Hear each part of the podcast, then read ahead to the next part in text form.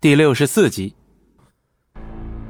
江海市城郊的一处小院这里有十几名队员正在巡逻。旁边的警卫处，一个胖胖的男人刚才拨通了一个电话，迅速皱起了眉头。赶紧去找曹帅！听了两句以后，他迅速的反应了过来，随后赶紧对手下吩咐。手下人一刻都不敢耽搁，赶紧跑到最中心区域的院子里。曹帅，大飞哥叫您。听到大飞的名字之后，曹平皱起了眉头，立刻站起身来，朝院子外走去。怎么回事啊？老大，你听听。将电话递了过来，曹平接过之后，听到了那个熟悉的声音。是他？他怎么还活着？不是让手下的人全都去把他处理掉了吗？他们的人呢？那些人早就已经丢了消息。本来今天晚上我们准备再度的扩大搜索范围的，没想到张璇就已经回来了。听到这里，曹平的脸色变得极为难看。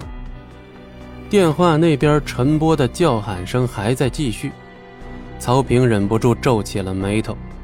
带人走，现在就去把他拿下。但是元老会那边如果不点头的话，咱们提前把他杀掉该怎么办？圆不回来的。大飞是个心思极为缜密的人，挺着大肚子站在一旁分析的过程中，想到了后面的影响，也忍不住心中有些胆寒。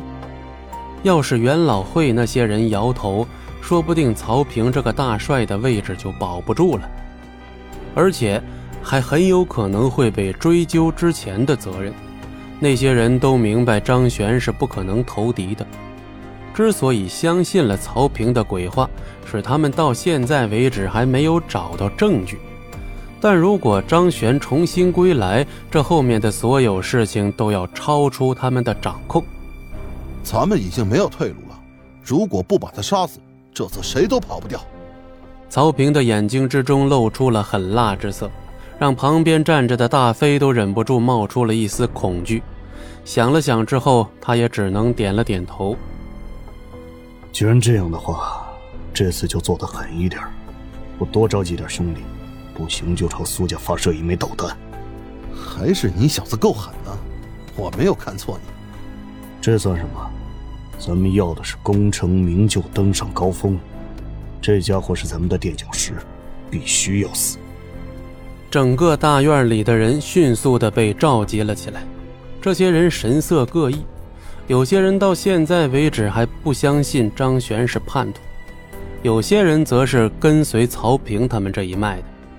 大飞走到众人面前，高声开口：“今天，张璇这个叛徒又回来了，咱们肯定不能让他在这继续为非作歹。”咱们的队友已经受到了他的打击，那就必须要去灭了他。不是说他投敌了吗？怎么又回来了？这不是找死吗？很快有人提出了疑问。张璇这个举动在他们看来根本难以理解。我不相信他投敌了，说不定他是回来给咱们辩解的呢。你总要给人家一个解释的机会吧。很明显，到目前为止，仍然有非常多的人选择相信张璇，但是大飞却直接大吼着对他们叫道：“他怎么样是他的事情，今天咱们要做的是执行任务。有人胆敢违抗命令的，就自己想想后果吧。我不再跟你们多说了。”大飞不想再给他们继续交流的机会，像是张璇这种存在，要想翻盘太容易了。他们谁都想不明白，为什么这种必死的杀局，张璇还能重新站起来。本集播讲完毕，感谢您的收听，我们精彩继续。